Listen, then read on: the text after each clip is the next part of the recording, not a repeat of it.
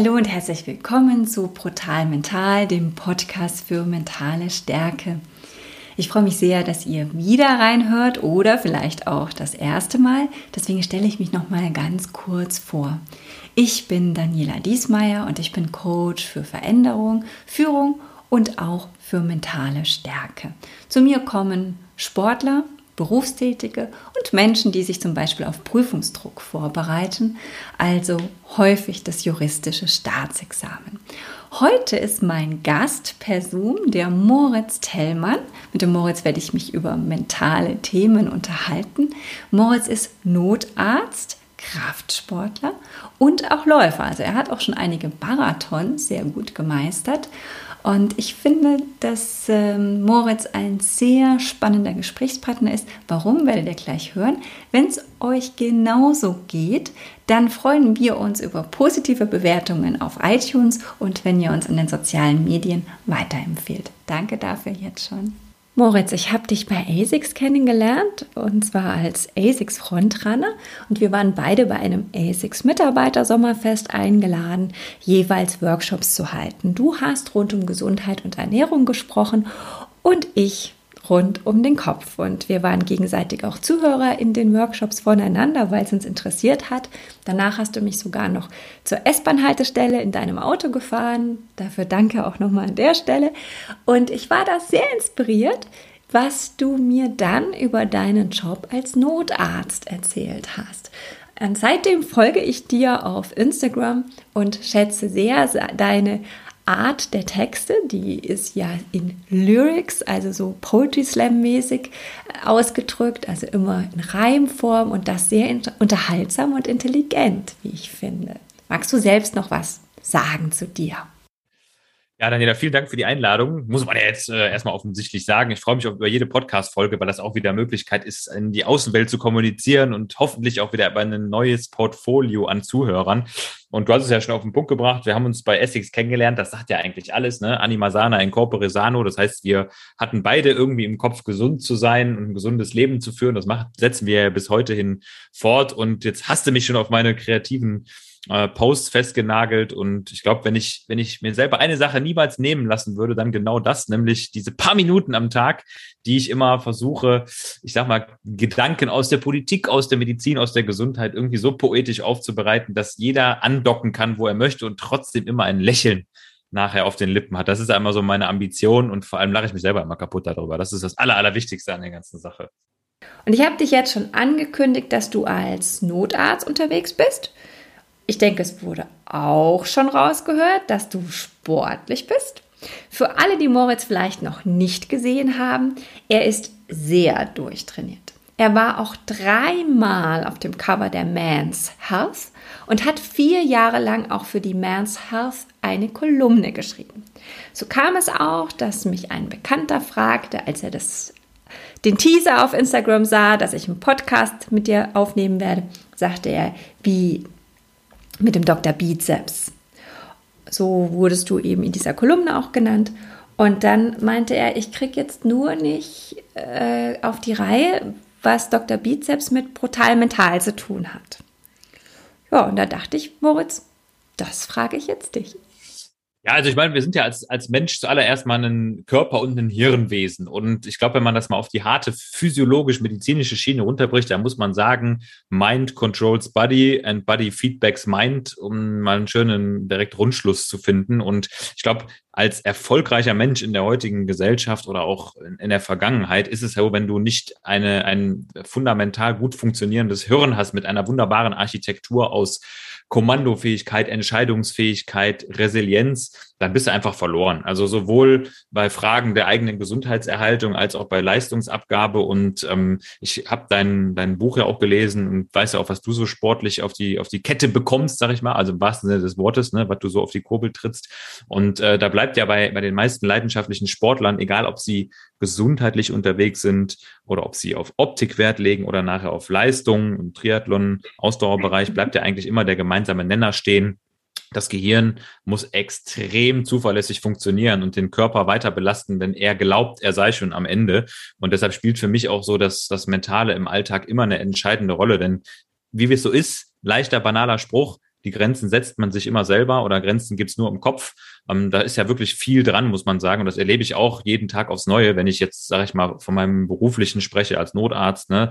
Das ist ja das ist ja jetzt kein, kein Sport, sage ich mal, nachts um drei aufzustehen und sagen wir, mit dem Notarzt-Einsatzfahrzeug rauszufahren. Aber es ist völlig wieder der Natur des Menschen, ne, nachts bei einem schrillen Melder aufzuspringen, den Sympathikus zu aktivieren und trotzdem nicht nur Leistung abzugeben, sondern noch eine gute Gemütslage beizubehalten, die dich am Ende des Tages gesund hält, weil ansonsten machst du dich kaputt mit so einem Job. Und ich würde ganz klar sagen, ich bin, glaube ich, einer der wenigen Notärzte, die morgens jetzt nicht aus dem Dienst kommen und sagen, ich bin erschöpft, ich bin kaputt, boah, war das alles scheiße und ne, was haben die mich wieder gestört heute Nacht, sondern ich denke mir immer, ja, Stress pur, aber ich kann diesen Stress mit meinem Geiste kontrollieren und meiner mentalen Stärke und somit komme ich eigentlich positiv aus jedem Tag raus. Und das ist eigentlich das, wofür wir, glaube ich, auf der Welt sind. Punkt.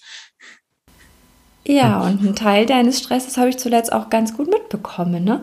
als ich wegen der Podcast-Episode angefragt hatte. Das hat sich jetzt um einige Wochen verschoben bis heute. Doch das war es wert, muss ich auch mal sagen, liebe Hörerinnen und Hörer. Moritz ist mein erster männlicher Podcast-Gast Genial, bei das erste Y-Chromosom, was sich hier eingefuchst yes. hat. genau. Und ja, tatsächlich äh, habe ich eben gesehen, wie viele Anläufe wir brauchten, weil du sehr viel in Schichten eingesprungen bist. Also du bist gar nicht unzuverlässig, sondern ganz im Gegenteil sehr zuverlässig bei deinem Job. Und gleichzeitig sehe ich dann auf Instagram, wie locker, fluffig, easy du darüber kommst. Und jetzt frage ich mich, wie meisterst du das? Wie machst du das? Ja, also ich finde das immer ganz schön auf den Punkt gebracht, dass ich sage, dass mein Instagram-Profil auch ein bisschen ein Tagebuch für mich ist. Also ich sehe Instagram da mehr echt als, als Alltagsbegleitung, denn als aktiv generierten Content. Ne? Also für mich ist das mehr oder weniger ein, ein parallel laufendes Niederlegen meiner täglichen Geschichte und auch meines, meines Humors, ohne da jetzt, sage ich mal, irgendeine große Global-Message drin zu haben. Ich glaube, die ergibt sich dann sowieso. Also das heißt, ob du jetzt als, als Instagram-Profil irgendwo erscheinst oder als echter Mensch, wenn du authentisch bist, ist ja wieder das übliche Wort, was dahinter steckt, dann kaufen die Leute dir deine Botschaft ab und jeder, der mir, der mir immer so folgt, das sind immer wieder die gleichen Kommentare. Ne? Also entweder lachen die Leute. Das ist für mich natürlich Botschaft Nummer eins. Das heißt, für mich ist es auch eine Form der humorvollen, äh, sag mal, Selbstzufriedenstellung, weil wenn jemand lacht, weißt du selber, das macht einen dann auch zufrieden, ne, wenn man das Feedback bekommt. Und Nummer zwei, die meisten Leute sagen, boah, was hast du viele, wie viele Stunden hat dein Tag eigentlich, ne? Und was machst du da alles und so? Und das ist, gibt mir auch immer so eine Bestätigung, dass mein Zeitmanagement zumindest in manchen Dingen ganz effektiv sein muss, weil ich fake das da ja nicht zurecht, sondern so ein Tag, der, der jetzt wirklich bei mir mal so durchgetaktet ist, ist dann wirklich auch so ein Tag, ne, wo ich morgens früh dann trainiere, dann gehe ich in die Praxis, bin jetzt noch in einer, in einer Praxis tätig zusätzlich, dann gehe ich manchmal zum Dienst nachmittags. Das heißt, da ist dann, da sind dann schon zwei Arbeitsstätten alleine, die erscheinen in einem, in einer zwölf Stunden Insta-Schicht, sag ich mal. Und das Ganze spicke ich dann halt mit den Erlebnissen, die ich so zwischendurch habe. Also sei es Ernährungserlebnisse oder jetzt gerade Impfkampagnenerlebnisse, immer was halt so brandaktuell ist versuche aber immer so ein bisschen diese Ironie mit reinzunehmen, weil das macht mir das Leben natürlich deutlich leichter. Ne? Also Ironie macht das Leben wirklich leicht, weil man sich da nicht an allen Fronten immer verteidigen muss. Und das ist, ich sag mal, das ist intelligente Kriegsführung. Ne? Man kann seine Botschaften rüberbringen, seine Messages, aber keiner halt einem irgendwelche Argumente vor. Und für mich darf dieser Insta-Kanal auf keinster Art und Weise Stress sein. Das ist, für, ist mir ganz, ganz wichtig, dass ich da immer das Gefühl habe, erstens, ich könnte da immer eine Pause machen und ich muss da niemanden irgendeine Rechenschaft schulden. Das ist auch ganz wichtig, weil das ist ja bei vielen so die große Parolen nach draußen posaunen, die mit ihrem Kanal, sage ich mal, ganz besonders sich positionieren wollen, die sind natürlich auch immer angreifbar. Und dann fängst du an, auch sehr viel rein investieren zu müssen, um deinen Standpunkt zu rechtfertigen. Und ich stelle mich mal hin und ich brauche meinen Standpunkt eigentlich nie rechtfertigen, weil die Leute sagen, ach, der meint das sowieso ironisch, aber trotzdem ist dieser Ernsthaftigkeit daran. Und so läuft das wunderbar als geschmeidiges Tagebuch nebenher. Und jetzt hast du es gerade selber schon erwähnt, dass eben doch für viele Menschen ganz normal ist und auch ein Thema ist, dass man eben bedrückt ist, wenn man Follower verliert oder eben nicht so viele Likes hat wie vielleicht andere Menschen, obwohl man sich sehr viel Mühe gegeben hat. Wie gehst du damit um? Also ich glaube, das Wichtigste ist, wenn ich Instagram aufmache, dann ist mir die Followerzahl nicht wichtig. Und das habe ich nach wie vor als Konstante auf meinem Instagram-Kanal auch so festgelegt. Das heißt, für mich geht es wirklich nicht darum, jetzt äh, irgendwelche riesen Klicks zu bekommen, sondern wenn ich meine kleine Follower-Hood habe, und es sind ja immer irgendwann so ein paar konstante Leute, und die sind zufrieden, die wissen, dass da was kommt, dann ist alles gut, dann habe ich meinen Job da gemacht. Wenn das natürlich mit ein bisschen Wachstum einhergeht, dann freut man sich. Das ist ja wie ein Job auch. Wenn du deinen Job erledigst und du machst ihn gut, dann kommt auch irgendwann mehr Geld. Das passiert automatisch, weil du die Signale dafür aussendest, ich sag mal, ans Universum. Und das passiert bei Instagram ja gleich. Das heißt, ich möchte mich da keinem Mainstream bedienen. Ich habe da lange drüber nachgedacht und ich mache immer alle halbe Jahre auch so einen kleinen Break, wo ich mir denke, boah, was könntest du denn jetzt mal ändern? Und willst du da überhaupt was dran ändern? Willst du nicht mal doch ein bisschen mehr medizinische Fachinfos äh, vermitteln? Willst du nicht mal doch einen Fitnesskanal machen? Aber ich glaube, auf dieser Plattform, die ja auch von, von sehr, sehr leicht verdaulicher Kost lebt, sag ich mal. Also da wird ja wenig wirklich hinterfragt und es wird sehr viel konsumiert und immer Herzchen hier, Herzchen da. Da ist es besser zu sagen, hör mal, das, was ich am besten kann, mache ich auch. Und da bin ich halt dann der lustige, ironische Fitness-Doc, wo die Leute andocken können, wo sie wollen, die haben immer was zu lachen. So, das ist eigentlich das, das, das A und O. Von daher, für mich ist das wirklich keine kein materielles Gut, da Follower oder Likes zu haben oder Reichweite zu haben, weil ich weiß, dass, es, dass der Impact auf die wenigen Menschen im echten Leben viel wichtiger ist als der vermeintliche Impact auf Hunderttausende, aber an so einer leichten Oberfläche. Und das ist, glaube ich, auch ein bisschen der, der ärztliche Ethos, der dahinter steckt. Ne? Ich habe lieber einen gesunden Patienten, als jetzt 20 Patienten halb behandelt zu haben, oder? Also muss man ja so sagen. Ja, und dafür hast du dir von mir schon unheimlich viel Respekt verdient. Und das war schon so, als wir im Auto gefahren sind, auf dem Weg zur S-Bahn und du mir über deinen Job als Notarzt erzählt hast.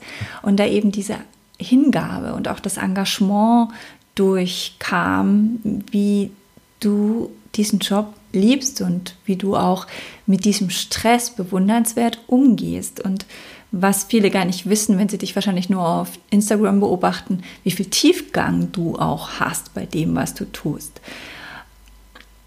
Jetzt möchte ich mal für alle Menschen, die auch in Stresssituationen sind, dich als Profi fragen. Du bist so oft gefordert von Betroffenen und auch von Angehörigen, die selbst unter, in Ausnahmesituationen sich befinden und akut im Stress und große Erwartungen an dich stellen. Wie gehst du damit um? Das ist, ist eine Herausforderung, aber es ist wirklich was, wo man erstens reinwächst und wo man auch, sage ich mal, nur erfolgreich wird, erfolgreich im Sinne von, dass man da glücklich rausgeht, wenn man gewisse Eigenschaften mitbringt. Und da gehört einfach eine absolute Ausgeglichenheit, glaube ich, mit dazu. Also man muss diesen Job wirklich auf dem Boden eines einer extremen Selbststabilität machen, weil du, du wirst da ja in Situationen katapultiert in kürzester Zeit, die, die du eigentlich überhaupt nicht kontrollieren kannst. Ne? Ein Unfall, der ist passiert, da sind ist eine Menge an Verletzungen, die du nicht kontrollieren kannst. Du hast manchmal die super geringes Spektrum nur an Diagnostik. Du hast immer ein neues Team. Also es gibt eigentlich, glaube ich, wenig Jobs, wo, wo das Chaos, was du sortieren musst, ne, wo das Chaos so groß ist, dass du sehr schnell auch in die Lage kommen kannst, in so eine, in so eine klassische Panik-Stressstarre, wo du sagst, jetzt weiß ich überhaupt nicht mehr, was ich machen soll. Aber das dann zu beherrschen mit den eigenen Strukturen, die man so mitbringt. Und dazu gehört dann zum Beispiel bei mir einfach nochmal eine gewisse Disziplin, eine Leidenschaft für die Dinge, aber auch ein sortiertes, strukturiertes Vorgehen. Also ich sag mal, Sport, ich mache mich warm, ich mache mein Preset, ich mache die Hauptarbeitsseite, ich mache einen Cooldown. Mal ganz einfach gesagt, wenn ich mit einer gewissen Struktur und einem Handwerkszeug, was ich mir angeeignet habe, in diesen Job reingehe, dann ist man unkaputtbar. Also weil letztendlich lernst du auch in diesem Beruf sehr schnell, dass du manche Dinge nicht ändern kannst. Ne? Das glauben ja die Außenstehenden immer, dass, äh, sage ich mal, ja, da muss jetzt der Notarzt und selbst der Notarzt konnte nichts machen. Und wenn dieser Satz fällt, dann muss man einfach klar sagen, dann waren alle Entscheidungen pro Vita oder contra Vita schon lange gefällt. Das heißt, der Notarzt kann auch nur die Dinge vor Ort aufschnappen, optimieren, erkennen, weiterleiten. Und wir sind ja auch Menschen. Also hört sich jetzt immer so an, als wäre das, wäre man da irgendwie so eine Rettungsmaschine. Aber wir bedienen uns ja ganz normaler menschlicher Handwerkszeuge, die wir aber in so eine Symphonie zusammenbringen, dass wir innerhalb von zehn Minuten, sage ich mal, drei lebensbedrohliche Probleme erkennen, behandeln und demjenigen dann einer Klinik zuführen. Also funktioniert wirklich nur, wenn man, wenn man strukturiert ist, wenn man gelassen bleibt und wenn man Entscheidungen fällen kann. Also das Decision Making also wirklich aus Informationen, einer Fülle an Informationen eine Entscheidung zu fällen. Wir fahren jetzt, wir bleiben, wir intubieren jetzt, wir intubieren nicht, wir machen was, wir hauen ab, wir ziehen uns zurück. Das sind also Dinge, also das ist krass, dass man, man fällt innerhalb von Bruchteilen von Sekunden so viele Entscheidungen, auch für das Team, gegen das Leben, manchmal für das Leben. Und das ist krass. Also dieses, diese, diese Entscheidungsfällungskompetenz, die lernt man in diesem Beruf abartig gut. Und das, das nimmt man mit nach Hause und das sind so für mich immer die positiven Reminder jeden Tag. Also ich denke, in dem Job darfst du Sachen machen, die darfst du in anderen Jobs nicht machen. Ich glaube, derjenige, der Sachbearbeiter ist bei der Versicherung, ne, der wird auch sagen, okay, ich fälle jetzt eine Entscheidung, aber ich bediene mich da ganz vielen Rückfallebenen und weiß genau, was für eine Konsequenz das hat. Wir wissen das manchmal nicht. Ne? Ganz, ganz spannend und da möchte ich eben noch mal ein bisschen tiefer reingehen, weil ich glaube, dass das heute wohl für Sportler als auch für Berufstätige bis hin zur Geschäftsführerebene, als auch für Menschen im Prüfungsdruck sehr, sehr interessant ist, was wir gerade besprechen. Wie schaffst du es, diese Gelassenheit in diesen absoluten Stresssituationen, wo es oft um Leben und Tod geht, ja, andere denken, es geht um Leben und Tod, bei dir ist es wirklich so. Wie schaffst du es, diese Gelassenheit zu bewahren oder wiederzufinden, wenn du merkst, dass sie gerade kippt? Auch ein wichtiger Punkt, da komme ich dann als äh, zweiten Punkt drauf, also dieses Wiederfinden, weil manchmal verliert sich auch der beste Experte da drin. Also das, das Wichtigste ist immer so mein klassischer Satz, der übrigens auch aus der Fliegerei so kommt, ne, ist Proper Planning Prevents Poor Performance, die 5P, die kennt man ja doch irgendwo her, hat man schon mal gehört. Das heißt, gute Vorbereitung. Und gute Vorbereitung heißt halt wirklich sich bei, bei jedem Einsatz nochmal vergegenwärtigen, was liegt da jetzt eigentlich für eine Sachlage vor? Was sind Komplikationen, die ich in der Vergangenheit schon mal gesehen habe, die jetzt in der Gegenwart eine Rolle spielen? Was sind die Handwerkszeuge, die ich habe? Und ähm, was sind auch die Richtungen, in die diese Situation entwickeln kann? Also sowohl so Erfahrungsrücksicht in die Vergangenheit aus erlebten Fällen als auch antizipatorische Weitsicht schon in der Gegenwart. Das macht diesen Job nachher aus, weil du kannst halt nicht nur in der Gegenwart handeln. Also wenn du nur dich drauf stürzt, das ist wie ein Pilot, ne? Man nennt das dann ja da in der Fliegerei Situational Awareness, ne? Das heißt, man muss wirklich so viele Fakten sortieren und dann irgendwann eine Entscheidung fällen aus dem Ganzen. Wenn du das schaffst, 360 Grad immer wieder um dich herum zu fliegen, wie so eine Drohne außerhalb von dir, das ist, glaube ich, der Trick. Also die, die autologe Drohne loszuschicken und immer wieder zu gucken, wo stehen wir hier eigentlich gerade, auch mal einen Break zu machen und zu sagen, so Leute, wir haben jetzt zwar einen Notfall, aber die Faktenlage ist zack, zack, zack, zack, zack, so 10 für 10 nennt man das dann so aus dem Creo Resource Management. Wenn man diese ganzen Tools, medizinisches Handwerkszeug, Teamkommunikation, Entscheidungsfällung, aber auch, äh, sagen wir dann jetzt Ethik mit einfließen lässt. Also was, was glaube ich, was ist für den Menschen noch gut?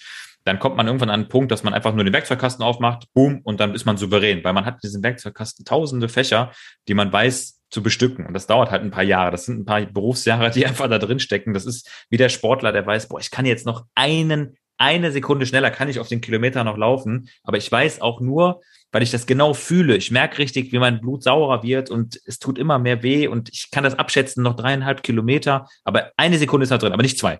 Und das, dieses Feingefühl zu bekommen, so eine gewisse Intuition, die entwickelt man halt über die Jahre. Die kannst du, glaube ich, auch niemandem verkaufen. Die kann man sich selbst neu erarbeiten. No way. Hm. Das passt gerade hervorragend zu der ersten Podcast-Episode, die ich bei Brutal Mental überhaupt gemacht habe. Da ging es um Intuition. Und ich habe erklärt, dass psychologisch gesehen Intuition Erfahrungswissen ist. Also das ist genau das, was du ja. gerade beschreibst. Deine Intuition ist die, die dir hilft, relativ schnell Entscheidungen zu treffen. Und das geht gut, wenn das Wissen übertragbar ist auf die neue Aufgabe. Jetzt weiß ich nicht, ob es bei dir beruflich schon passiert ist, aber bei vielen Ärzten wird es passiert sein. Irgendwann kommt ja ein vermeintlicher Fehler vor. Also wie gehst du damit um? Denn du bist ja kein Übergott, auch wenn es manche Ärzte vielleicht von sich selbst annehmen.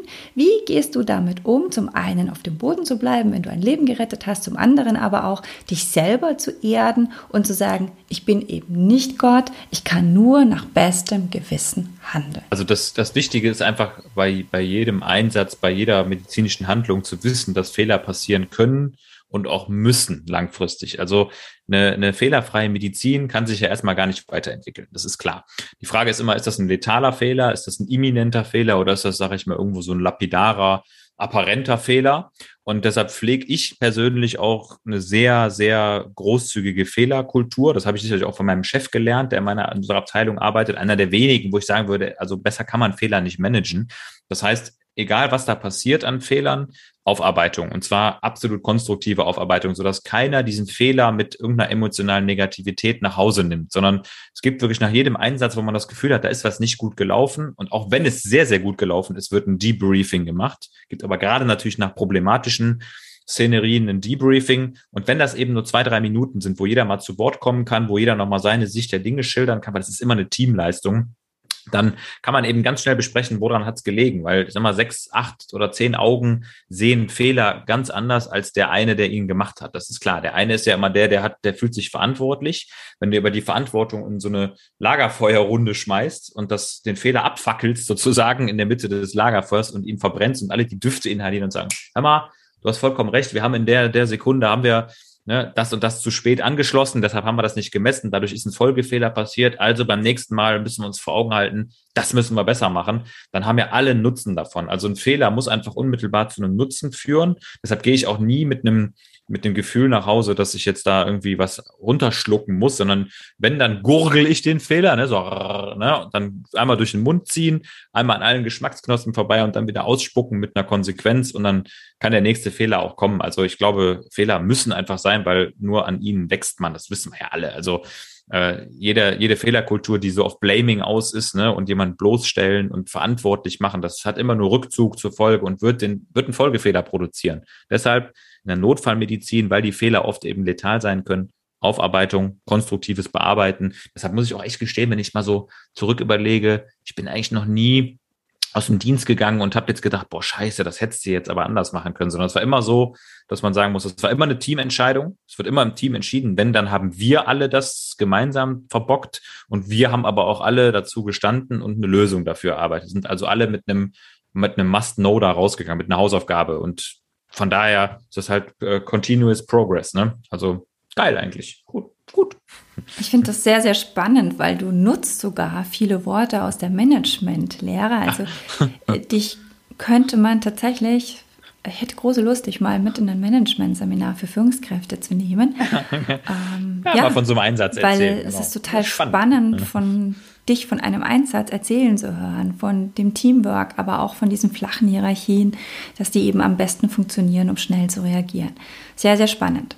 Und ich denke, auch Sportler haben natürlich auch äh, das Thema, dass sie nach einem Wettkampf im Idealfall eine Analyse machen, also so wie du eben ein Debriefing mit deinem Team. Und was ich jetzt noch ganz spannend finde, was ich aber glaube, dass das nicht bei allen Ärzten zu hören ist, dass du eben eine Rückmeldung nach Fehlern erhältst ja. und dann auch weißt, analysieren kannst, wie hätte man also wie würde man in Zukunft handeln mit dem jetzigen Wissen. Und das ist in deinem speziellen Beruf als Notarzt möglich, aber wahrscheinlich für den Orthopäden jetzt nicht so einfach, der eine Prognose gibt und dann aber gar nicht mitbekommt, dass sich da jetzt die Sache verzögert hat oder ähm, vielleicht das sogar womöglich die falsche Diagnose war. Ist, ist so. Also man muss klar sagen, dass die Notfallmedizin sicherlich das, das Steckenpferd des gelebten CRMs ist, ne? Also wo wirklich das Team absolut im Vordergrund steht. Und deshalb wird das auch in den ganzen Ausbildungen mittlerweile gelebt. Das soll nicht heißen, dass das immer perfekt funktioniert, aber wenn es irgendwo gute Fehlerkultur gibt, dann hat das, hat sich das in der Notfallmedizin entwickelt. Und das hängt natürlich maßgeblich auch von der Hierarchie ab, die da existiert. Und die ist glücklicherweise sehr flach oder sie sollte sehr flach sein. Und da bin ich dann auch froh. Ich würde halt als Notarzt auch niemals das machen, was der größte Fehler ist, den du machen kannst, nämlich dich irgendwo als Macker positionieren, zu sagen, ja, ja, weg da, ich bin der Notarzt und ne, lass mich mal die Entscheidung fällen. Und dann sagen dir drei Rettungsdienstler, die 20 Jahre Berufserfahrung haben, glaube ich nicht, der Patient gefällt mir nicht. Und du sagst aber, nee, mir gefällt der aber ganz gut, ich bin der Arzt, ich habe studiert. Das geht nach hinten los. Kannst du, da kannst du Brief und Siegel darauf geben, dass das nach hinten losgeht. Also Demut und Respekt vor allen, die mitarbeiten. Und wenn es der letzte Praktikant ist, dem was auffällt aus der letzten Reihe, der sagt ja, da die Infusion läuft aber nicht und alle haben aber vorher gesagt, die lief aber gerade eben noch, heißt ja nicht, dass die jetzt gerade auch noch läuft, so mal ganz banal gesagt. Also dieses ständige Hinterfragen unter Hinzunahme einer jedwedigen verfügbaren Ressource, die da ist, die noch was sieht, erhöht einfach die Sicherheit maßgeblich. Und das geht nur, indem man sich gegenseitig akzeptiert. Ne, deshalb, ich würde mich auch niemals mit Herr Doktor da irgendwo ansprechen lassen oder mich da über jemand stellen. Wenn jemand eine Meinung hat, dann hat er die Kunst zu tun und wenn die relevant ist, dann wird die auch verarbeitet. Manchmal muss man auch durchgreifen, einer muss die Entscheidung fällen, das ist immer so ne? Beim im Cockpit muss auch irgendwann der Pilot Flying sagen, ich fliege die Maschine, die fühlt sich scheiße an, ich starte jetzt durch. Da wird das auch gemacht und so ist es auch in der Notfallmedizin. Bei anderen Fachdisziplinen hast du genau vollkommen recht. Wenn der Orthopäde eben, sag ich mal, das, die Kniegelenks-OP verbockt hat, dann ist im allerschlimmsten Fall ist nachher der Patient nach fünf Jahren derjenige, der die Beschwerde aufpackt. Dann muss ein Gutachter kommen und alles muss den ganz unangenehmen Weg gehen da ist es tatsächlich so, je höher die Hierarchie ist, und das ist in manchen Krankenhäusern auch so oder auch im niedergelassenen Bereich so, dahinter kommt halt nicht mehr viel. Du bist das Ende der Nahrungskette als Facharzt oder als Praxisinhaber. Und da, da muss man dann sich selber an die Nase fassen, als Hals-Nasen-Ohrenarzt natürlich. Ja?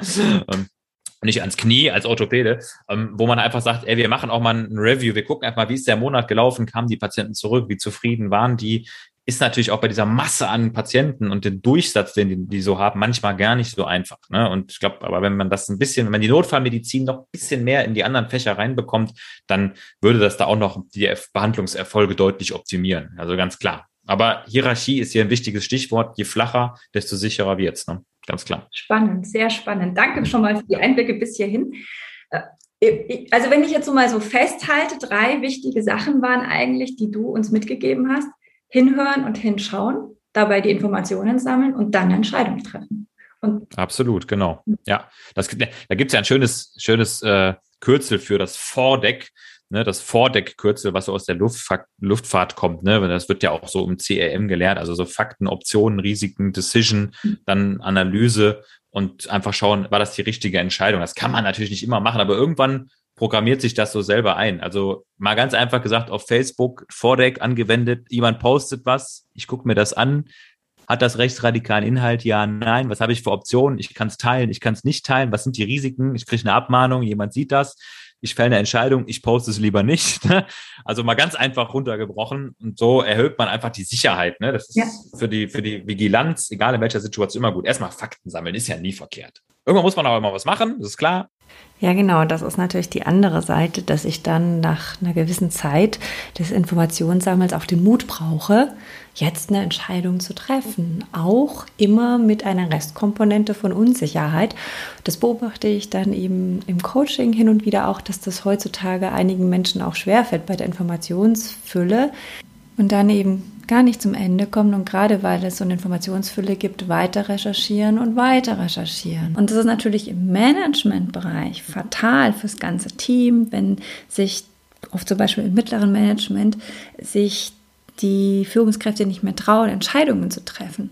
Aber auch im Mountainbike-Bereich hatte ich das schon, dass ein Klient dann sich nicht mehr traute zu entscheiden, was ziehe ich denn an am Start. Und dann war fünf Minuten vor dem Start gefühlt immer noch nicht klar, habe ich jetzt die lange oder die kurze Hose mit Weste oder mit Armlingen ähm, und welche Räder habe ich heute auf meinem Bike oder auch fliege ich in den Radurlaub mit Karton oder mit Radkoffer.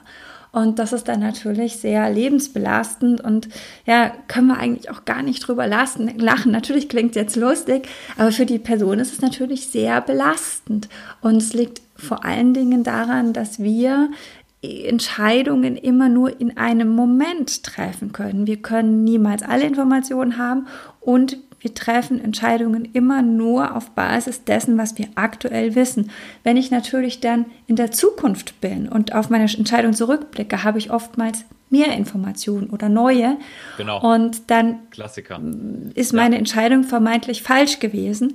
Aber ich darf ja nicht vergessen, dass ja. ich zu diesem Zeitpunkt, als ich meine Entscheidung traf, diese Informationen nicht vorliegen hatte. Und muss man äh, auch unterscheiden, ähm, hatte ich die Informationen nicht, weil ich nicht zugehört habe, nicht hingehört habe, nicht nachgefragt habe, oder hatte ich die Informationen einfach, weil es zu diesem Zeitpunkt nicht vorlag. Und da muss ich eben auch eine Entscheidung, mich trauen zu treffen, ab so einem Punkt, wo ich sage, so wie du gesagt hast, jetzt habe ich genügend Informationen gesammelt und jetzt ist es an der Zeit, mich zu entscheiden. Ja, yeah, genau. Exactly. Wie sieht denn in deinen Augen so ein idealer Alltag aus? Also ich erzähle dir heute mal von meinem, der lief heute ziemlich gut. Das war heute, dass ich morgens schon vor dem Frühstück äh, zum Laufen gegangen bin, 30 Minuten und dann habe ich gefrühstückt. Dann Eier gedehnt habe ich sogar auch noch, gefrühstückt habe ich. Dann habe ich wunderbar Umsatzsteuer gemacht, yay!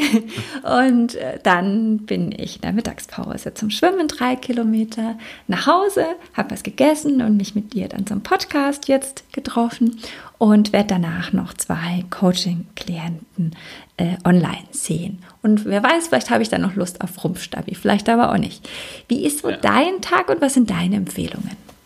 Also das hört sich ja nach der absoluten perfekten kinetischen Struktur aus bei dir im Alltag. Das ist schon mal dazu. Also besser geht's ja gar nicht aus gesundheitlicher Sicht für den Körper. Bei mir ist es wirklich so, dass ich natürlich immer das davon abhängig mache, wie sieht der Tag arbeitstechnisch aus, wobei ich irgendwann für mich mal beschlossen habe zu sagen, ich baue mir nicht den Sport in den Tag ein, sondern ich baue die Arbeit um meinen Sport. Das ist ja schon mal ein wichtiges Mindset. Ne? Also das heißt, wenn, ne, das heißt, wenn ich weiß, dass äh, das ein knapper Tag wird, ja, dann werde ich halt andere Termine zugunsten des Sportes einfach ein bisschen ummünzen und sagen, das hat so eine hohe Priorität, dass ich das dann auch mache. Also normaler Tag, sage ich mal, in der Woche, da ist wirklich so, dass ich sage, 5.30 Uhr Gym, meistens Home Gym jetzt aktuell, also so vor allem in der Corona-Zeit etabliert, ist halt absolut kurzer Weg, ne, umweltfreundlich auch noch, ne, zwei Schritte machen, Kaffee in den Mund rein und dann ab aufs Fahrrad hier im Gym. Ich, übrigens äh, nehme ich gerade äh, den Podcast auch aus dem Home Gym aus natürlich, ne, damit ich immer die Vibes hab von hinten. Also ich mache dann morgens, morgens sage ich mal so meine meine Dreiviertelstunde. Also vor allem so eine, immer immer ein Mix aus Ausdauer und Kraft, wobei zu Hause der Kraftschwerpunkt natürlich ganz klar da ist. Und das ist für mich dann einfach so schon mal ein gutes Bahnen des Tages. Also ich nenne das dann mal so muskuläres Priming für den Tag, um da mal einen schönen Fachbegriffe zu nutzen. Das heißt, wenn der Körper schon das bekommen hat, was er braucht, nämlich Bewegung. Ich meine, das ist einfach essentiell, ne? genau wie Luft und Wasser brauchen wir Bewegung. Dann weiß ich, dass der Tag schon mal auf jeden Fall geschmeidig verläuft. Ne? Klar, das Müdigkeitskonto kann mal ein bisschen voller werden, wenn man halt zu früh aufsteht, logischerweise, aber das ist okay, kein Problem. Und dann ist bei mir erstmal tatsächlich auch direkt Arbeit angesagt. Das heißt, ich radel dann zum Beispiel in die Praxis mit dem Fahrrad. Also da kommt das Fahrradfahren noch hinzu. Essen tue ich dann erst mittags, ich bin da so ein bisschen der intermittierende Faster, aber das schon intuitiv seit immer. Bei mir brauche ich jetzt gar keine spezielle, gar kein spezielles Wording für, weil mein Körper sagt mir einfach, okay, gib mir mittags das erste Essen, dann ist es okay. Bis dahin weiß er ganz genau, wie er biochemisch sich sein Substrat holt, ohne Leistung zu verlieren.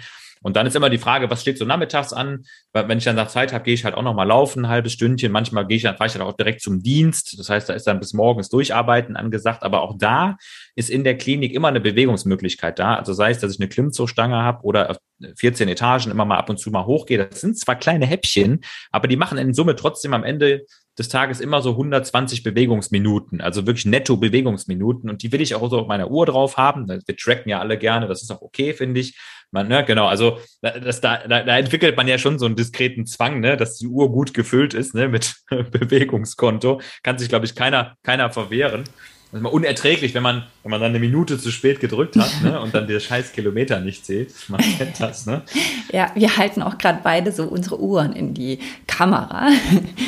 Genau. Ich muss jetzt, ich muss jetzt heute, da Urlaub ist, gleich noch füllen. Das heißt, gleich ist auch noch Gym angesagt, aber das ist überhaupt kein Thema. Das heißt, im normalen Alltag ist wirklich so früh es geht, die Bewegung reinpacken in den Tag. Morgens früh, je eher, desto besser, weil dann weiß ich, ist weg, der Punkt ist abgehakt. Das ist auf der To-Do-Liste weg und es ist nicht nur ein To-Do, was abgehakt wird, sondern es wird sogar riesig eingekreist, denn das macht ja ein unfassbares Rückgrat also im wahrsten Sinne des Wortes, ne? wenn du bewegt in den Alltag startest und du hast deinem Körper schon alles gegeben, dann glaub mir, dann kannst du dich zu 100 Prozent darauf verlassen, ob du jetzt eben nachts raus musst um drei weil der Melder schrillt oder ob du zu einer Reanimation rennen musst oder ob du was auch immer machen musst, ein langes Gespräch führen willst. Der Körper wird sich nie mit Beschwerden äußern, weil er hat ja schon das bekommen, was er ist. Er ist einfach zufrieden. Und gleiches gilt bei der Ernährung. Da bin ich auch klar, der Vorbereiter. Ich mache mir halt immer so eine so Bowls. Ne? Ich bin so ein Bowl-Freund. so eine Chaos-Bowl nenne ich die immer. Ne? Ja, die habe ich die bei dir auf Instagram ja, gesehen. Ist, Erzähl mal, also, was kostet da alles rein? Ja, genau. Das genau. Was kommt da alles rein? Also alles, was grün ist, alles, was viel Ballaststoffe hat, was Proteine hat und was vermeintlich in der Zusammenkunft gar nicht schmeckt.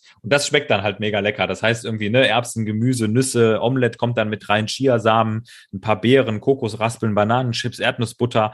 Und das Geile ist, diese Bowl ist ja alleine schon Gesprächsstoff. Also du bist schon interessant, wenn du diese Bowl aufmachst. Ne? Du brauchst gar nichts sagen. Du heißt diese Bowl, was du denn ja für ein ekliges Zeug? Und am nächsten Tag kommt ihr dann selber einmal mit ihrer Bowl. Also ich habe schon viele inspiriert sich diese Dinger selber herzustellen. Das hat auch gar keinen besonderen Hintergrund, sondern ich denke mir einfach, das, das, das ist gesund. Zusammen schmeckt das mega gut. Es ist mega schnell vorzubereiten. Die Sachen sind alle frisch. Da muss nicht viel dran und es hält sich auch lange. Punkt. Ende aus. Es ist einfach praktikabel, lecker und gesund. So und das. Haust du noch ein Gewürz drüber oder wie machst du ja, das? Ja, also ein bisschen äh, Just Spices, Avocado-Gewürz, mal ein bisschen, bisschen Salz, Pfeffer, frisches Basilikum. Aber da muss nichts dran, weil diese verschiedenen Geschmäcker, die explodieren so zusammen, dass man, dass der, der Mund denkt, was ist das denn geiles? und dann hast du, hast du mit dieser Bowl auch locker sechs bis acht Stunden, wenn es mal hart auf hart kommt, die du überbrücken kannst, so, weil da ist alles drin, ne? Viel Ballaststoffe, viel Füllstoff, viel Eiweiß die richtigen Fette, also glykämischer Index ist schön niedrig, das knallt nicht rein, das macht schön lange satt und schmeckt auch noch einfach gut. Ne? Einzig eklige sind diese Bowls, wenn du die einen Tag im Auto vergisst und an der Tasche, äh. wie so ein Shaker. Ne, ne, der Point of No Return, wie bei so einem Eiweiß-Shaker, ne, so einen Tag drüber und du hast einfach eine, eine Kriegswaffe. Äh, machst du auf und äh, wirklich alle bewusstlos im Umkreis von fünf Metern. Echt.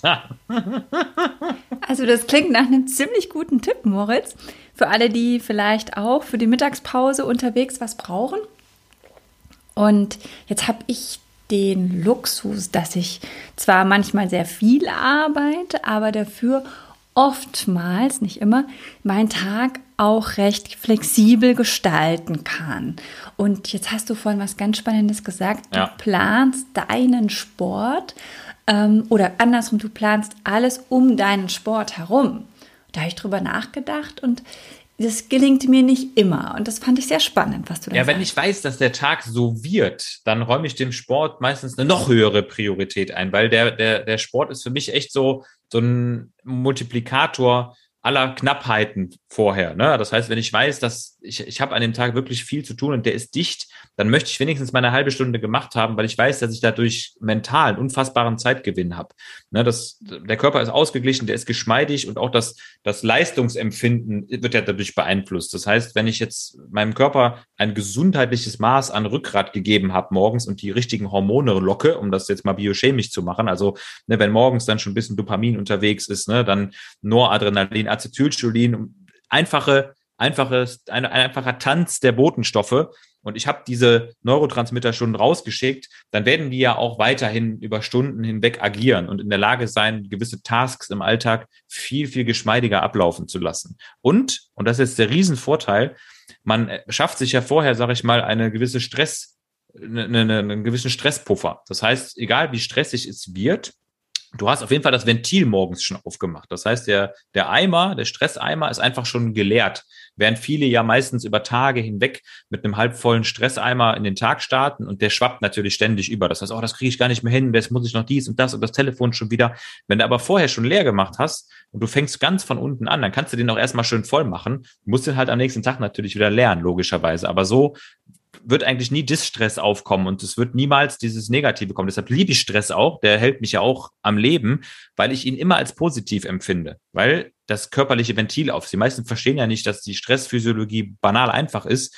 Wir können ja verdammt viel Stress ab, solange wir den auch rauslassen. Ne? Ganz einfach. Das heißt, wenn der Stress ventiliert wird und die zur Verfügung gestellte Energieressource, also sei es der gestiegene Blutdruck, der gestiegene Blutzucker, die Aufmerksamkeit, die Unruhe, der Muskeltonus, wenn das nicht abgebaut wird, körperlich, dann akkumuliert Stress und dann macht er natürlich auch rucki krank. Wenn du den aber morgens schon rauslässt, also morgens schon ne, die Baseline runter machst, dann kannst du auch schön auffüllen und das verpasst einem einen schönen Puffer. Und so klappt das dann problemlos an so Tagen, indem ich wenigstens eine halbe Stunde mache vorher.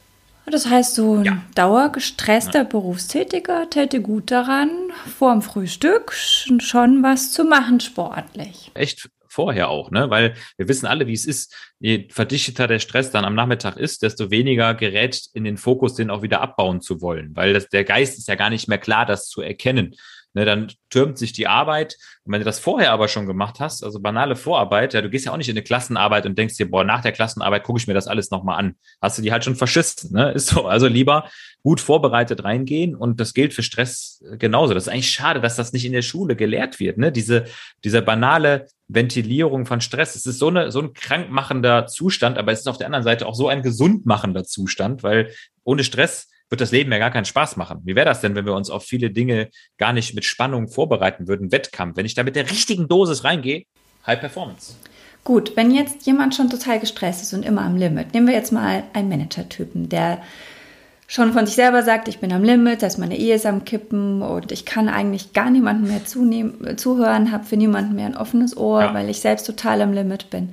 Klar. Mir geht's nicht ja. gut. So. Und der fängt jetzt an mit Sport oder macht Sport und meistens sind diese Leute ja auch schon sportlich vorher gewesen und sie geben sich da nicht zufrieden, mit einem 630er Schnitt ums Häuslein zu laufen, sondern es muss halt der 430er Schnitt ja, sein. Das ist so. Wie stehst du dazu? Was sagst du da jetzt? Mhm. Ja, das ist jetzt echt eine heiße, heißer, schmaler Grad, ne? Zwischen äh, jetzt wird es noch mehr Stress und der Sport ist ungesund und äh, gesundheitlich. Also hast natürlich vollkommen recht, wenn ich jetzt dem den Manager dazu zwinge oder wenn er sich selbst zwingt, noch mehr Stress aufzuladen auf den Rücken durch Sport mit dem vermeintlichen Argument, ich mache ja Sport, also ist das gesund, dann kann es natürlich gefährlich werden. Das sind auch genau die Risikokandidaten natürlich für so Sudden Cardiac äh, Events, ne, wo dann doch irgendwie mal ein Herzfehler manifest wird. Glücklicherweise muss man sagen, Sport ist und bleibt gesund. Ne? Also egal, was man macht, ich würde immer eher zu Sport raten, als es nicht zu tun. Und Sport ist Mord gilt wirklich nur in ganz seltenen Fällen. Aber bei so jemand muss man wirklich, also da ist wirklich das A und O, einen Coach zu haben.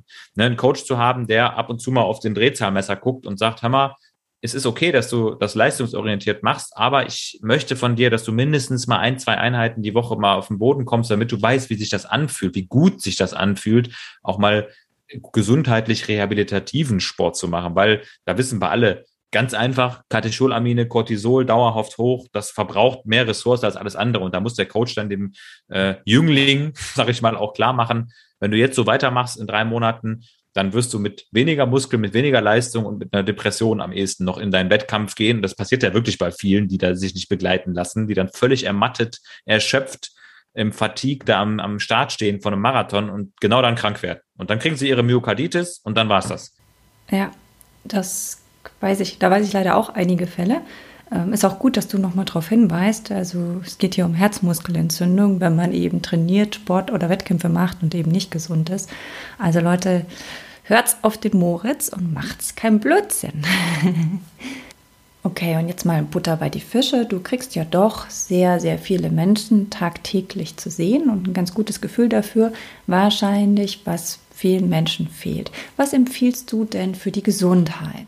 Ja, also ich glaube, dass das Allerwichtigste ist, dass man, wenn man morgens aufsteht oder abends einschläft, das sind ja so Scheidepunkte im Leben, muss man sagen. Ne? Dann da, da sollte man ja schon so Landmarken stecken für das, was ich von meinem Leben erwarte. Dass man sich einfach klar macht, dass man mit einem sehr geringen Aufwand sehr viel Kontrolle über sich selber erreichen kann. Und Kontrolle im Sinne von, ich, es hängt halt eben sehr viel auch an meinen eigenen Aktionen. Und wenn ich die Schuld, wenn mir auffällt, dass ich die Schuld bei vielen anderen Dingen suche, die außerhalb von mir stehen, dann wird das ganz große ganze Gesundheitsglück definitiv in weite Ferne rücken. Wenn ich aber sage, hör mal, ich weiß, dass ich was für mich tun kann und ich weiß, dass das morgen früh meine 30 Kniebeugen sind und meine 30 Liegestütze, weil die kann mir ja keiner nehmen, die mache ich selber, da habe ich die Kontrolle drüber, da muss ich nur meinen Arsch hochkriegen. Und ich weiß, was ich damit bewirken kann, nämlich eine wirklich äh, Multiplikation meiner gesundheitserhaltenden Faktoren, dann habe ich schon sehr viel erreicht. Und das ärgert mich auch manchmal in der Medizin, dass ich oft Patienten sehe, die eben diese Mach mal ganz Mentalität haben. So dieses, ne, ich kann ja nichts dafür, ich bin das Opfer. Und ja, manche Menschen sind in eine gewisse Opferposition rotiert oder reingekommen, aber selbst Opfer haben ja in der Regel Chance, noch was wieder gut zu machen. Also irgendwas können sie immer machen. Und wenn ich eben das Opfer bin, was jetzt seit 30 Jahren Rückenschmerzen habe, dann muss ich halt aus meiner Opferrolle heraus sagen, okay, was kann ich denn noch machen? Was ist denn die Kontrolle, die ich noch über mich habe? Und da, glaube ich, gibt es einen riesen Manko bei vielen, dass sie halt immer glauben, dass unsere Gesellschaft, in diese, man muss ja sagen, Luxusgesellschaft aus Medizin, Geld, Unterkunft, Essen. Wir haben ja alles en masse, haben alles zur Verfügung. Nur deshalb sind ja auch manche riesigen Diskussionen erst möglich, weil es den Leuten einfach zu gut geht. Jetzt kommt eine kleine Gesellschaftskritik, ne? dass sie einfach verstehen, dass sie selber viel mehr verantwortlich sind als jetzt irgendeine Krankenkasse oder irgendein Arzt oder irgendein Behandler. Und da ist dann auch aus meiner Sicht immer Hilfe zur Selbsthilfe wichtiger. Das heißt, ich sage den Leuten auch aus ärztlicher ich kann dir jetzt zwar eine Pille verschreiben, aber das ist ein Bypass für deine Selbstkontrolle. Das heißt letztendlich ähm, überbrücken wir dein, eigene, dein eigenen Engagement. Du glaubst jetzt, du hast hier eine Lösung, die ich dir verschreibe. Du hast es aber zu aller, aller, allererst mal selbst in der Hand. Also mach was. Und wenn das darin besteht, morgens 20 Minuten früher aufzustehen und deine 20 Minuten mit dir selbst zu verbringen, wenn es Atemübungen sind, wenn es Meditation ist, wenn es Lesen ist, egal was, aber du kannst mhm. es nun mal selber machen, weil es gibt halt irgendwann auch mal keine Instanz mehr, die für dich entscheidet. Solange du deine Arme bewegen kannst, nach rechts und links gucken kannst, kannst du auch körperliche Aktivitäten machen. Ganz einfach, ne? Und Menschen, die im Rollstuhl sitzen, bestes Beispiel, die irgendwas verloren haben und dann die Power haben, mental das durchzustehen, die sind ja manchmal weitaus aktiver, nachhaltiger mit sich selber und rücksichtsvoller und tun was, als manche da draußen, die wirklich blind ins offene Messer laufen, wenn sie rauchen, saufen, fressen, sich nicht bewegen und nach 30 Jahren sagen, oh, wieso hat mir das denn keiner gesagt? Ne? Hängt natürlich auch mit dem Bildungssystem zusammen, aber jeder, der das hört, der sollte wissen, die Selbstkontrolle ist größer, als ihr glaubt. Botschaft. Da würde ich gerne mit dir noch über das Thema Schmerzempfinden bei Sportlern sprechen. ja, ich hatte dir das schon angekündigt, dass ich da gerne drüber sprechen möchte. Und zwar habe ich da als Athletin eigene Erfahrungen dazu gemacht. Ich habe ja selbst ähm, Ironman als Amateurin gemacht und da auch recht gute Zeiten.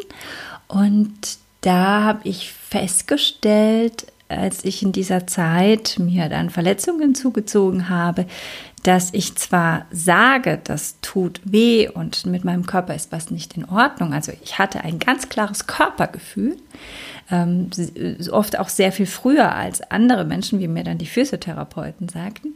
Aber meine, das war dann mein Nachteil, mein Bewegungsablauf war trotzdem sauberer als der von nicht Athleten. Also sprich, ich bin dann noch ganz normal gegangen und habe gesagt, mein Fuß tut weh. Also später kam dann raus, ja, das Sprunggelenk war gebrochen. Das haben mir aber vier, fünf Ärzte eben nicht geglaubt. Und ich will denen jetzt gar keinen Vorwurf machen. Das war dann eher so ein Learning für mich, ähm, dass, dass mein Körper eben da anders funktioniert, ja. Auch unter Schmerzen. Und ja, das führte eben dazu, dass ich dann beispielsweise mit diesem Spruch, gebrochenen Sprunggelenk dann noch 1000 Kilometer Rad gefahren bin im Trainingslager, weil es eben hieß, ja, das kann nichts Schlimmes sein. Ja, du gehst ja ganz normal.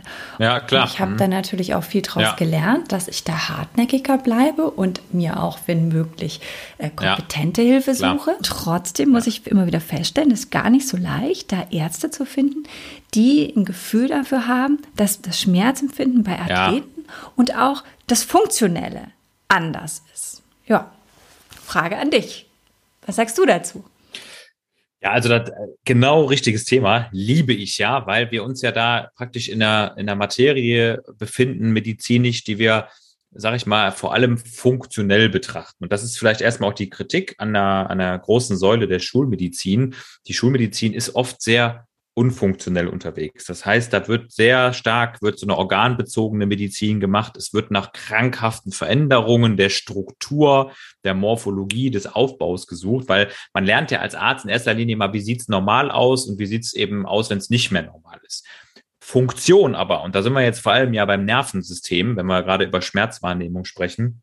Funktion ist was unfassbar schlecht messbares, gerade in der Neurobiologie, Neuropsychologie ähm, und natürlich auch so in den, in den Neurotrainingswissenschaften. Und da muss jemand Verständnis für haben, dass die Funktion sich bei einem Sportler natürlich ganz anders anpasst, als jetzt die vielleicht äußerlich sichtbare Morphologie. Und wenn du jetzt, sag ich mal, zu einem klassischen Orthopäden gehst ne, und sagst, mein Knie tut mir weh und der hat so seine Standard-Handgriffe gemacht, der hat das MRT gemacht, der hat ein Sono gemacht, vielleicht sogar noch Blut sich angeguckt und sagt, da ist alles normal, ja, dann hat er die einzelnen organischen Bestandteile betrachtet und kann sagen, da ist alles normal, aber er hat meistens nicht die komplexe Funktion, Zusammenspiel, Nervensystem und Bewegungsapparat betrachtet. Und deshalb würde ich auch ganz klar sagen, bei einem Sportler würde ich das immer ernst nehmen, wenn der eben auch glaubhaft eine gute Interozeption hat, so nennen wir ja diese Fähigkeit, ne, auf sich zu hören oder auch eben ganz anders Signale zu deuten, wahrzunehmen, dann muss ich das erstens ernst nehmen und ich muss den auch aus einer ganz anderen Perspektive mir angucken, den Sportler, nämlich in seiner Funktion als Sportler und nicht in der Funktion als statisches,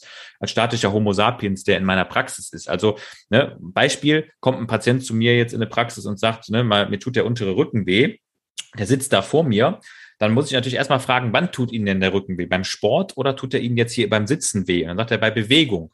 Dann muss ich ja als Arzt eigentlich erstmal sagen, ja, dann musst du mir jetzt mal ganz genau zeigen, bei was für einer Funktion der jetzt auch weh tut und was da das Problem ist, weil die Medizin, die wir machen, die ist oft so sehr, ich sag, also sehr, sehr momentan.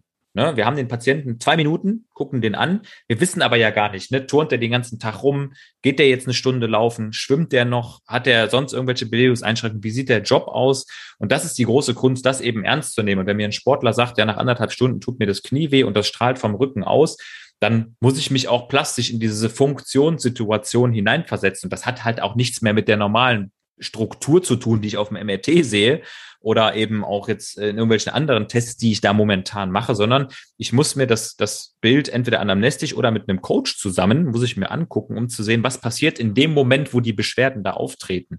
Und da werde ich dann erkennen, okay, der hat vielleicht eine einseitige Belastung, die die ganze Zeit stattfindet, der sitzt da falsch, der hat noch eine falsche Atemtechnik und diese Kunst als, als Mediziner aus dieser momentanen Gegenwart der Diagnostik in die Funktion reinzublicken, das ist wirklich die ganz große Kunst. Und das ist echt eine aufwendige Medizin, aber die einzige, die, glaube ich, dem Sportler am Ende des Tages auch hilft und die den versteht.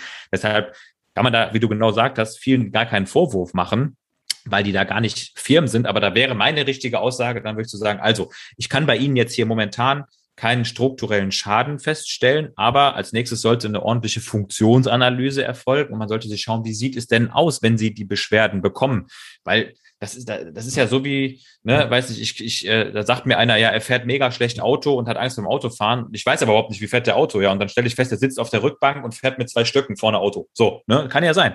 Und das, das ist halt auch ein Teil der Medizin, der sehr komplex ist und der Sportlerorganismus ist natürlich viel funktioneller, viel empfänglicher für Signale. Die Systeme sind ja ganz anders von den Grenzwerten eingestellt, so von den Ist-Soll-Werten, auch was die Schmerzwahrnehmung angeht, dass ich da auch Schmerzen ganz anders therapieren muss, ne? weil ich halt weiß, dass da, dass die Neuroplastizität über Jahrzehnte oft dazu geführt hat, dass eben auf der einen Seite extrem viel endogen Endorphinwirkung da ist, aber eben auch eine eine ganz niedrige Schmerzschwelle, weil der Mensch muss funktionieren und der funktioniert über Stunden hinweg. Und wenn da was nicht mehr funktioniert, dann muss der das auch schnell merken, weil ihn das ja krass in der Funktion einschränken würde. Also deshalb so die schulmedizinische Hand drauf zu sagen, nee, da ist nichts, das Schlimmste, was man machen kann für einen Sportler, ne? ganz klar. Spannend.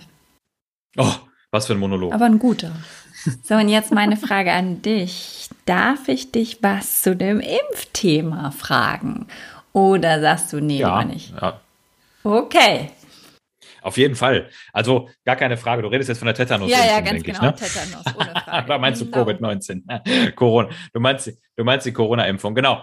Also keine Frage. Wenn du mich was fragen willst, beantworte ich dir das. Ansonsten kann ich auch ganz kurz in einer Minute erzählen, warum ich die Impfung für sinnvoll erachte und auch glaube, dass das äh, was ist, was medizinisch mehr als vertretbar ist. Ja, und dann würde ich dich da gerne tatsächlich dazu fragen wollen, weil ich merke, dass da in meinem Umfeld auch sehr viel Unklarheit ist. Also ich selber bin geimpft seit 21. Mai, habe ich beide Impfungen, BioNTech.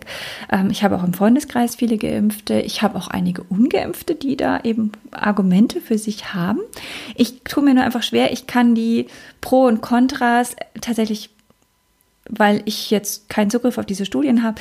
Ich kann die schlecht validieren, also kann nicht sagen, der hat recht, der nicht. Das heißt, ich äh, argumentiere da aus dem heraus, was ich nachvollziehen kann, was mir klar erscheint. Und ähm, habe da äh, eine Freundin, die in Stockholm lebt, die war in einer WG mit, also drei Frauen waren da in einer WG, eine war sie davon und die haben alle drei Corona bekommen. Die, die geimpft war, hatte die Symptome am wenigsten. Mhm. Die, die einmal geimpft war, hatte sie stärker und die, die gar nicht geimpft hat, die musste ähm, halt wirklich äh, ins Krankenhaus. So, das war, es ist die Geschichte, die mir, äh, die, die, mir einfach gezeigt hat, okay, ist doch anscheinend ein Schutz da bei Impfungen. Jetzt bin ich aber nicht sicher, gilt das auch für ja, Delta. Klar, und genau. deswegen die Frage einfach mal an dich. Also das ist, glaube ich, ganz klar geschuldet, und das kann ich jetzt aus sechs Monaten Impfberatung sagen, dem medialen Geschehen. Also klarer Vorwurf von mir an die, an das mediale Geschehen, an die verschiedenen Informationsplattformen. Um, was da tatsächlich durchgeschleudert wird und durchgenudelt wird an, an Fakten, an vermeintlichen Dingen, die aufgegriffen werden von Experten, die einen Kommentar dazu setzen, das sind die Gründe, warum die Leute sich nicht impfen lassen. Das hat nichts mit der medizinischen Faktenlage und auch nicht der wissenschaftlichen Faktenlage zu tun, sondern die Art und Weise, wie so verschiedene mediale Plattformen versuchen, ähm, da auch eine Sensationsgeilheit zu erzeugen. Das ist so, ne? Das ist in anderen Themen auch immer schon so gewesen. Beim Fußball ist das so. Das ist leider bei der Impfung auch so. Du hast drei Schlagzeilen übereinander stehen, die widersprüchlich sind, wo ich mich auch mittlerweile frage, wie kann das sein, dass die dass eine Welt oder eine Rheinische Post oder so, ich nenne die jetzt mal ganz hart beim Namen, dass die sich innerhalb von einer Seite, die der User konsumiert, meistens ja auch nicht mit viel Zeit, so widersprüchlich positionieren. Das zeigt ja, dass intern keine Absprachen bestehen, dass auch da kein roter Faden drin ist und dass man anscheinend auch diese, diese Spaltung erreichen möchte. Irgendein Sinn und Zweck macht das ja, weil so bleiben die Leute ja bei den Plattformen. Das ist offensichtlich so, dass die Leute mehr klicken, wenn da auch, ne, ah, ne, da haben die jetzt aber schon wieder gesagt, ne, die Leute wollen sich ja so Schrebergartenartig ne, oder Kleingartenanlagenartig immer aufbäumen und sagen, ich habe aber was anderes gehört. Ja, und das ist tatsächlich auch das, sorry, dass ich da jetzt reingehe, was mich auch als Mentalcoach total stört. Ja, natürlich, ne? absolut, ja. Genau, weil halt wirklich jede ja. Kuh sensationsgierig durchs Dorf getrieben wird genau. und den so Menschen es, ja. so viel Angst ja. gemacht wird. Jetzt kommt eine neue Mutation und jetzt wird alles noch schlimmer und wir das werden alle so. sterben. Also glücklicher, glücklicherweise muss man ja sagen, dass ein Großteil der Leute, vielleicht sollte man das Positive mal ganz kurz erwähnen, Großteil der Leute auch ohne Mucken und Zurren sagt, Emma, ist das selbstverständlich, dass ich mich impfen lasse? Zack, zack, rein, fertig ist klar, dass die, die Menschen, die jetzt kommen, jetzt sind wir gerade an diesem Scheidepunkt, die jetzt eben nicht mehr zu diesen Juhu, ich lasse mich impfen Generation gehört, sondern die sagen, boah, nee, ich habe keinen Bock und ich habe da irgendwie keine richtigen Argumente, aber ich lasse es nicht machen, dass die so sehr zäh sind. Die treten dem Gesundheitssystem sehr zäh entgegen. Also da muss man sehr viel kneten und arbeiten und machen und argumentieren. Die sind sehr aufwendig, daher spricht man auch viel über die, weil die natürlich viel Energie auch da reinstecken. Wenn ich es ganz hart als Arzt runterbreche und die Leute mich wirklich fragen, würden sich impfen lassen, dann würde ich sagen, also, pass auf, die Chance, wenn sie geimpft sind, eine schwerste Covid-19-Erkrankung zu haben, die unter Umständen tödlich ist, die strebt gegen Null. Also Menschen, die doppelt geimpft sind oder genesen und geimpft, die werden einen schwersten Covid-Verlauf mit höchster Wahrscheinlichkeit nicht bekommen. So, Haken dran. Und das sollte auch das Ziel der Impfung sein. Das Ziel dieser Impfung ist es nicht, irgendwelche Statistiken riesig zu beeinflussen, möglicherweise dauerhaft negative PCR-Tests äh, zu erzeugen und, äh, sag ich mal, eine, eine Impfpflicht jetzt über das ganze Land zu legen, sondern es geht einzig und alleine darum, die Hospitalisation auf die Intensivstation zu vermeiden. Und das gelingt dieser Impfung exzellent. Sonst wären wir nicht in der Situation, wo wir nach wie vor sehr wenig Patienten haben und wo wir auch sehen, dass die doppelt geimpften ja hier und da mal einen positiven PCR-Test bekommen, auch hier und da mal ein Schnüpfelchen, ein Hüsterli, aber keiner von denen wird schwer krank. Und die Gefahr einer Covid-19-Erkrankung geht definitiv in der Regel nicht von einem Long-Covid aus, was man übrigens auch nur äußerst selten bekommt, wenn man jetzt gedoppelt geimpft ist, ja, weil dafür muss man eine Vollinfektion haben. Da braucht man eine richtige Viruslast im Blut und in gewissen Organen, sondern dass es einzig und allein darum geht, zu verhindern, dass die Menschen an der Erkrankung sterben oder schwerst krank werden. Und das schafft diese Impfung exzellent und das Ganze bei einem wunderbaren Nutzen-Risiko-Verhältnis ich habe jetzt über 2500 Impfungen selbst begleitet, also entweder gemacht oder war als Arzt supervisionierend dabei. Ich habe keinen einzigen anaphylaktischen Schock gesehen. Ich habe vielleicht mal von den Patienten, die ich da geimpft habe, vielleicht mal, lass es mal 0,5 Prozent sein, die nochmal in die Praxis kommen wegen dem geschwollenen Arm, weil sie nochmal Lymphknoten dick haben. Habe aber währenddessen unfassbar viele von diesen Geimpften rausgefischt. Und jetzt kommt's mit, weil sie dem Gesundheitssystem zugeführt wurden. Diabetes, Übergewicht, Bluthochdruck, Migräne, schlecht eingestellten Fettwerten, Bewegungsmangel, Rückenschmerzen. Das ist der große Vorteil der Impfung zusätzlich, ne, dass die Leute in die Praxis kommen, nochmal zwei Minuten Gespräch stattfindet und dann offenbaren die ihre eigentlichen Gesundheitsprobleme, die natürlich viel dramatischer sind als dieser kurze Impfarm, den die für zwei Tage haben. Mir ging es auch nach der Impfung blendend.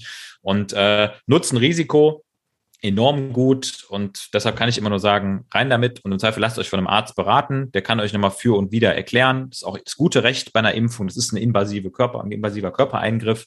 Aber wir wissen ja, wie ein Großteil der Deutschen lebt, ne? nämlich nicht ganz so gesund und mal ebenso wieder 50 Prozent der Deutschen sind übergewichtig. Da muss man einfach sagen, das ist viel gefährlicher, ne? viel gefährlicher für die Gesundheit als diese, dieser mRNA-Impfstoff, um den jetzt mal isoliert zu betrachten, der nach ein paar Tagen wieder raus aus dem Körper ist. Ne?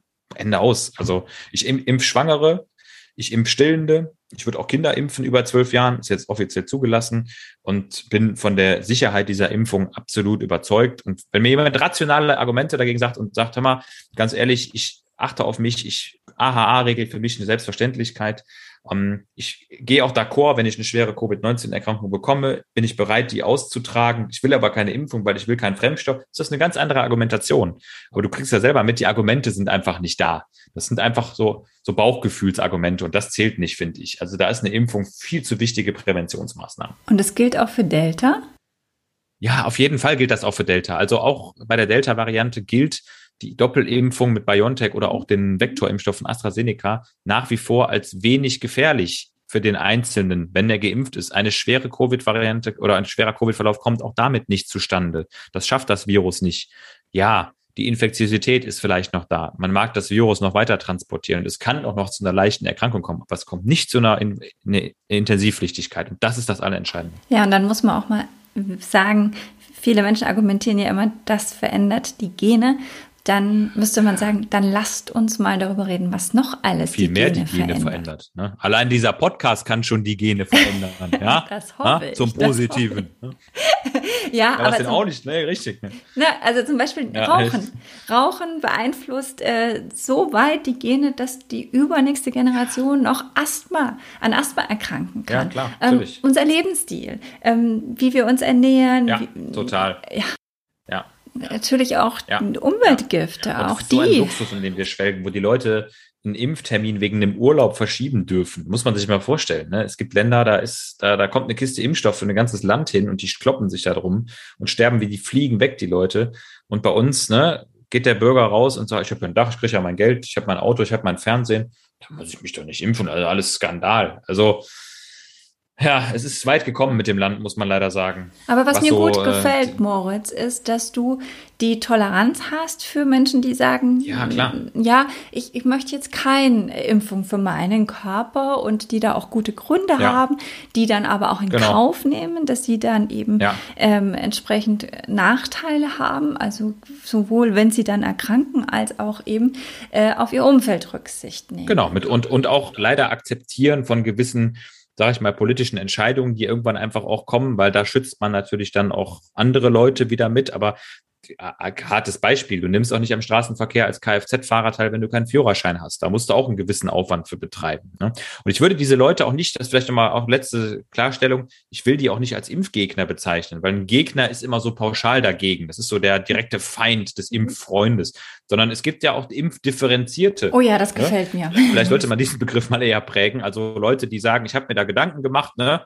Ja, also wir leben ja im Moment von so zwei Fronten. Ne? Es gibt immer nur hier und hier entweder Querdenker oder nicht. So, ne? Dazwischen gibt's auch noch viel. Ich kann jeden verstehen, der auf die Straße geht und sagt, ja, wie kann das sein, dass die Fitnessstudio sieben Monate zu hatten? Das ist ein Skandal. Aber wenn ich da rational mich hinstelle, nur es ist halt ein starker Populismus, der da passiert. Ne? Es geht immer ganz schnell in die eine Richtung und das ist, macht's halt brandgefährlich, ne?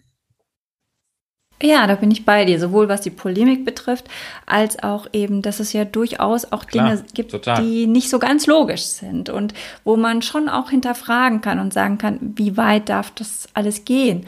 Und deswegen finde ja, ich diesen Begriff Differenzierung sehr, sehr schön. Ja, guter Ansatz. Ja, genau, der Impfte. Und da gibt's noch einen Begriff, habe ich gelernt, der Impfstreber, den gibt's auch. Da fand ich ganz lustig, habe ich auch mal gehört. Ich bin Impfstreber, hat einer gesagt. Das ist so der, der kommt bestens vorbereitet mit allen Aufklärungsbögen, bestens informiert, pünktlich zum Termin und hat auch schon Kleidung angepasst. Ja, also da haben sich echt ein paar, paar, paar. Ich glaube, da gehört ja, ich auch dazu. aber, aber Impfdifferenzierte, das können wir mal aufnehmen. Das ist vielleicht nicht schlecht, weil dann, dann kann man den Leuten auch noch mal sagen, hör mal, ihr macht das schon richtig für euch.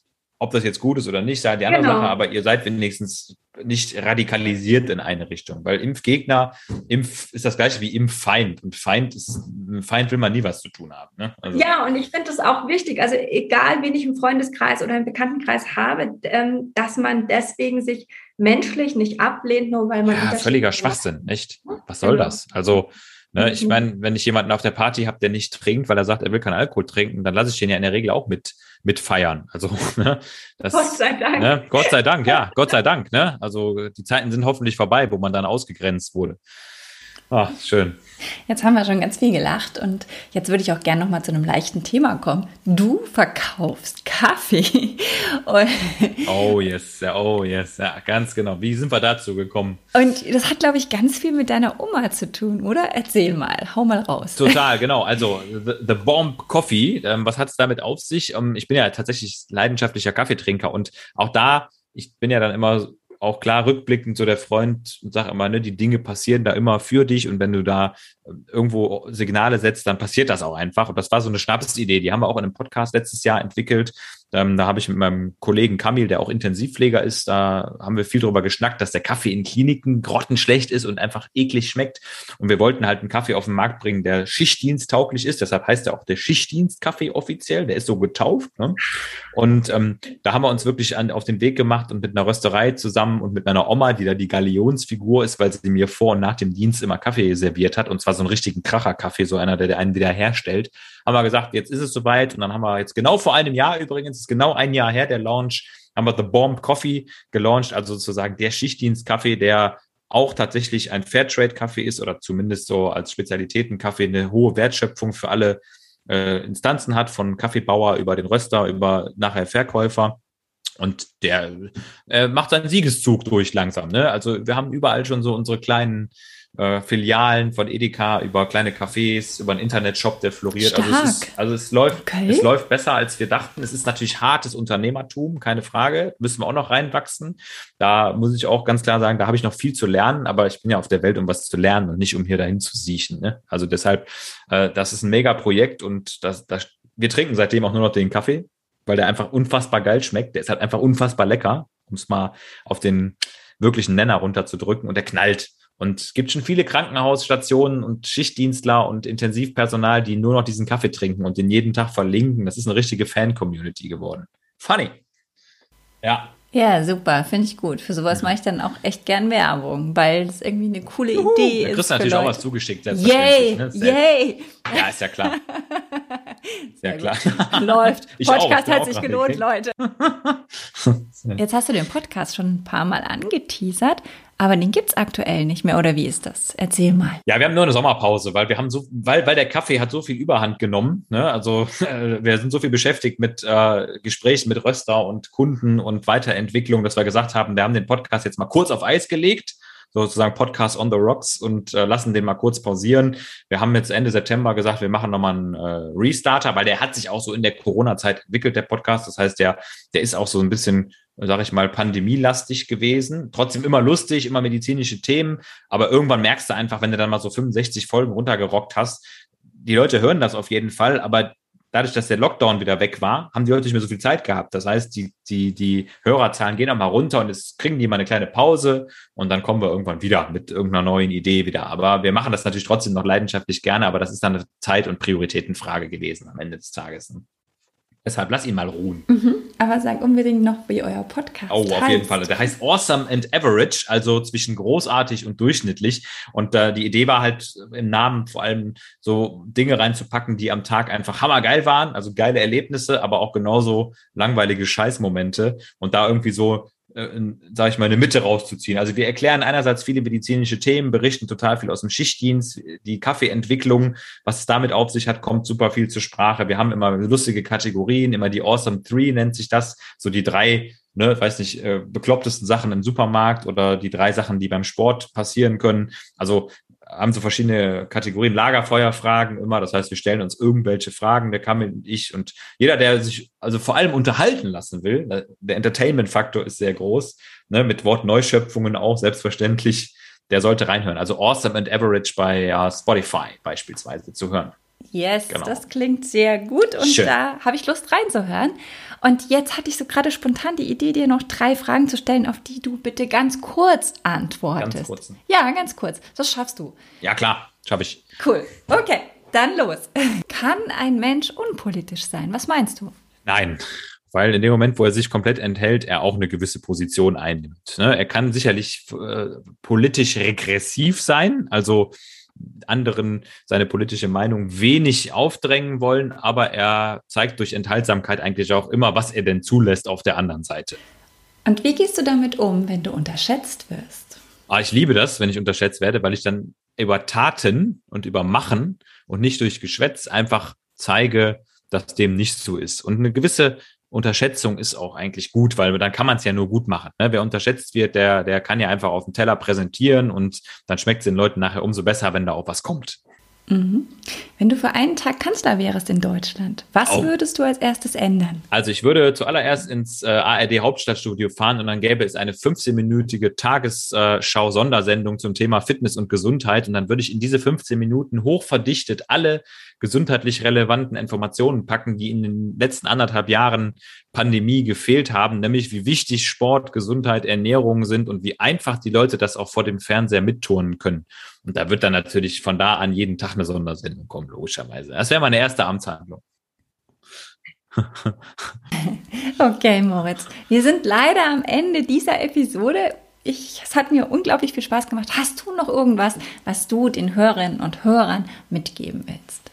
Ja, also ich kann aktuell nur sagen, Leute, macht mal ein paar Atemzüge mehr, weil ich glaube, wir werden in, oder wurden in kaum einer Zeit mit so vielen Negativnachrichten geflutet wie im Moment. Und äh, Gott sei Dank geht es den meisten Menschen doch noch relativ gut. Und bevor man anfängt, sich die Welt schlecht zu reden, durchatmen, das holt einen wieder auf den Boden zurück. Und äh, egal wie viele schlimme Sachen auf der Welt passieren, es ist trotzdem eines der schönsten Leben, glaube ich, was wir da geschenkt bekommen. Und wir sind, glaube ich, auch menschlich gesehen so hoch entwickelt, dass es keinem von uns wirklich schlecht gehen muss. Und ihr könnt mehr tun, als ihr glaubt. Und dazu gehört einfach auch mal das entspannte Durchatmen dazu. Nicht sofort immer sich äußern, kommentieren und teilen, sondern einfach auch mal einen Ball flach halten und sagen, die meisten Dinge regeln sich auch irgendwann wieder von selber. Danke dir, Moritz. Es war ein Fest, mit dir zu sprechen und ich hoffe auch nicht das letzte Mal. Danke, dass du dir in deinem Urlaub Zeit für uns genommen hast. Und ihr, liebe Hörerinnen und Hörer, wenn ihr jetzt sagt, wir wollen mehr Männer in diesem Podcast, ja, ja genau, ja klar, dann gebt mir gerne Empfehlungen, an wen ihr denkt, oder ihr dürft euch auch gerne selbst empfehlen. Und ansonsten wünschen wir euch einen wunderschönen Tag. Ciao, ciao. Und bleibt kontrolliert über euch selber. ciao.